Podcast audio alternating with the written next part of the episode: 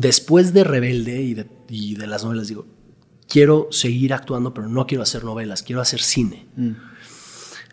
Rebelde te dio esa realización de que sí me gusta actuar. Yo digo que la combinación de todo, de Alegrijes, Misión Rebelde, ver las películas con mis papás, Moulin Rouge, Gladiador, que fueron Sí. como las películas que sí me, como me cambiaron. Dije, a ver, quiero hacer cine. Y pues yo primero dije, a ver, lo más natural va a ser hacer cine en México y después ver si puedo hacer el, el crossover. Y en años no me dieron un casting para una película en México, porque decían que no parecía mexicano. Y Carla Hull, que es una directora de casting súper importante, eh, me marca de la nada y me dice, oye, voy a México a hacer casting para Príncipe Caspian, Chronicles of Narnia, eh, ¿quieres hacer casting? Y dije, va, y fue, la fue el primer casting que hice en mi vida Ok. hago casting eh, y me terminan volando a Los Ángeles, hago más castings allá, fue todo, o sea, fue un rollo. Dije, ¿cómo? O sea, lo- Los Ángeles, no mames. Conocí al productor. Sí. eh, ¿Viste, ¿Viste la película esta, la de, la de David Lynch, la de Mo- Mulholland Drive? ¿Te, ¿Te tocó una experiencia así o no? a ver, fue. Fue, fue una súper experiencia. O sea, fue el ir y. Pues imagínate, primer claro. casting en una película de Hollywood y de repente te están volando a Los Ángeles y estás conociendo a todos los ejecutivos de, de, de Disney, de ABC, de todo, y te están preguntando, oye, ¿tienes un agente? ¿Cuál es tu agencia? Yo no tenía ni idea que era un agente, o sea, fue como, ¿what? Eh, y termino haciendo el último casting, o sea, el, el test, que es como se le conoce, que es como la última prueba, el test. Eh, y estaba yo y otro actor, que fue quien se el, que, el que se terminó quedando, Ben Barnes. Eh, ¿Para, ¿Para qué película, perdón? eh, Príncipe Caspian, Ah, para el príncipe. Chronicles of Narnia. Y casi me quedo yo con el papel, o sea, fui el first runner-up. Y dije, no manches, si yo lo que quería hacer era películas en México para después venirme a LA, y ahora casi me quedo en una película de Hollywood con mi primer casting, pues igual y Y aparte una película grande, sí. enorme. Pues igual y lo que debería hacer es empezar a ver castings en Acá. LA. Y ahí fue cuando me mudé yo a Los Ángeles ese verano después de acabar la gira. ¿Y ahí empiezas a trabajar en, en- en pulir un poco más tu inglés? ¿O eso ya, lo- ya era desde antes? Eh, ahí empiezo a trabajar en pulir mi inglés, empiezo a hacer castings, tres, o sea, yo pensando como, uh, pues casi me quedo, esto va a ser fácil. No manches, llego y fue así, una cachetada así, no, no, ¿cuál fácil, güey? Empezar de cero, eh, cuatro castings semanales, dos años y medio, no me quedé con absolutamente nada, clases de actuación, el conocer la industria, qué es un agente, qué es un agente, qué es un manager, qué es un manager, allá es una industria totalmente diferente a la de México, cada quien como que hace lo suyo, aquí en México es una persona que se pone mil cachuchas y hace todo, allá tienes a una persona que hace esto, una persona que hace lo otro, y es otra industria totalmente diferente, y fue empezar de cero. Y había mucho, sentías mucha competencia, había competitividad. manches. todos ahí están Sí, no, intentando hacerla, Sí, ¿no? no, no, no, muchísima más competencia. Fueron dos años entonces que empezaste a hacer castings Dos allá. años, dos años y medio, fácil. Y eso es- fue poco, ¿eh? Yo, George Clooney se echó 13 pilot season. Pilot seasons era conocido, hay una, una temporada de pilotos donde todos los networks, eh, networks hacían, sus, ha- hacían sus castings de pilotos. Era como muy famoso, era cuando todos hacían casting. George Clooney se echó 13 años No hasta que se quedara con ER. Sí. ¿no? Eh, entonces, pero sí, o sea, yo en ese momento decía, dos años, ¿para qué? No manches, no la voy a hacer.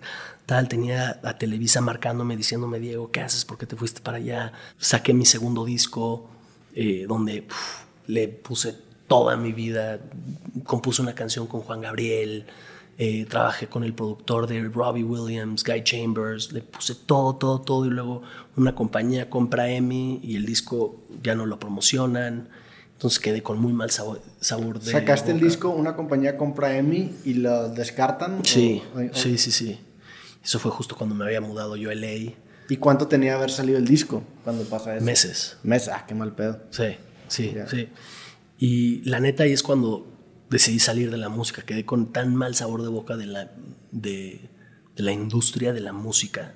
Y también era una etapa muy oscura. O sea, estaba MySpace, Mm. pero no había streamers, todavía no se monetizaba absolutamente nada en YouTube. Sí, los discos estaban muertos, la piratería Muertos, estaba muy a todo, cabrón. y Spotify no existía. Sí. Eh, entonces fue, o sea, fue una etapa muy oscura para, el, para la industria de la, de la música. Sí, no había, no había pensado en eso. Te tocó empezar en la etapa, en retrospectiva, yo creo que la más difícil para empezar, porque no había fuentes de ingreso por tu trabajo más que shows en vivo.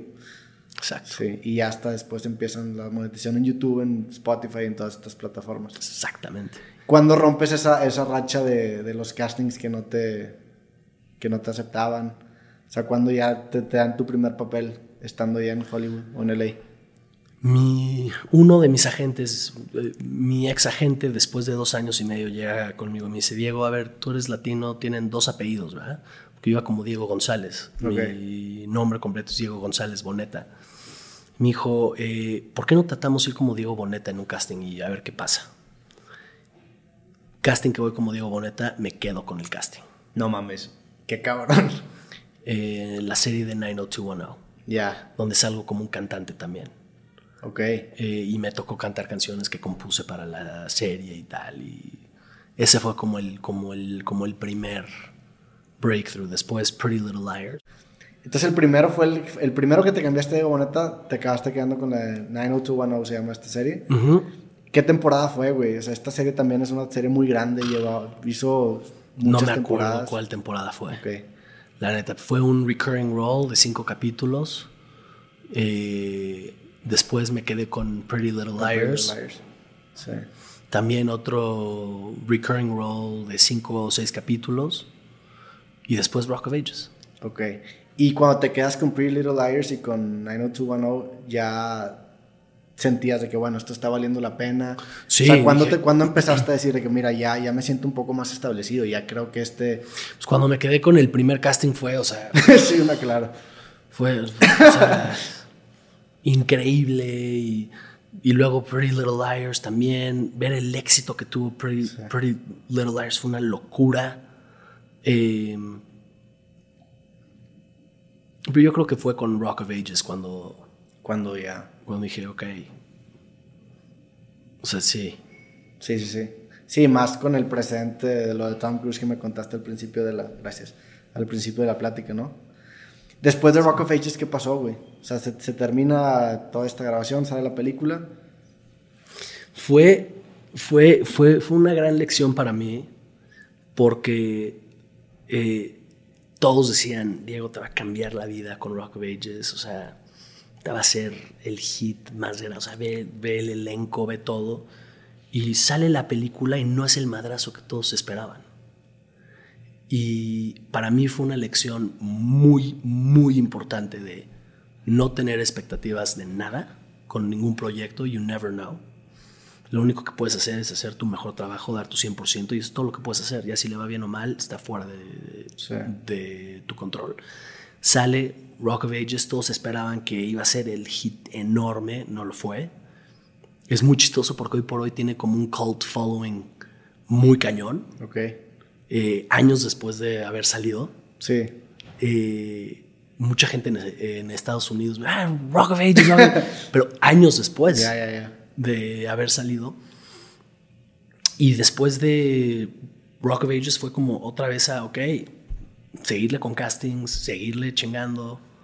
Eh, me quedé en- con Scream Queens, una serie de Ryan Murphy, Que es la que actuaste con esta Lee Curtis. Jamie Lee, Jamie Lee Sí. Curtis.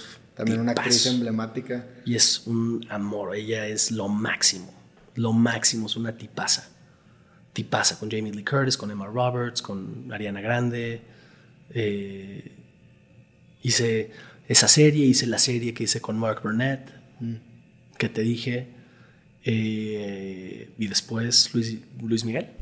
De- dentro de todos estas, este proceso o estos años que estuviste allá, ¿hubo ciertos hábitos que tenías o cosas que decías, mira, yo me preparaba o me despertaba tal día, tal hora o corría o había ciertos hábitos que sentías que te impactaban positivamente?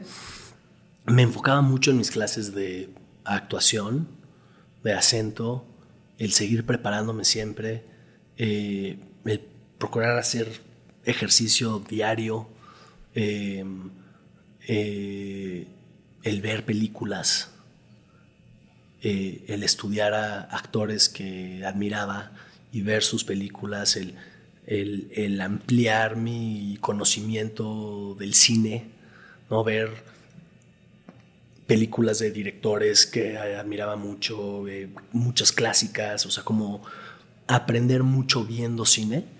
Sí. Em, sí,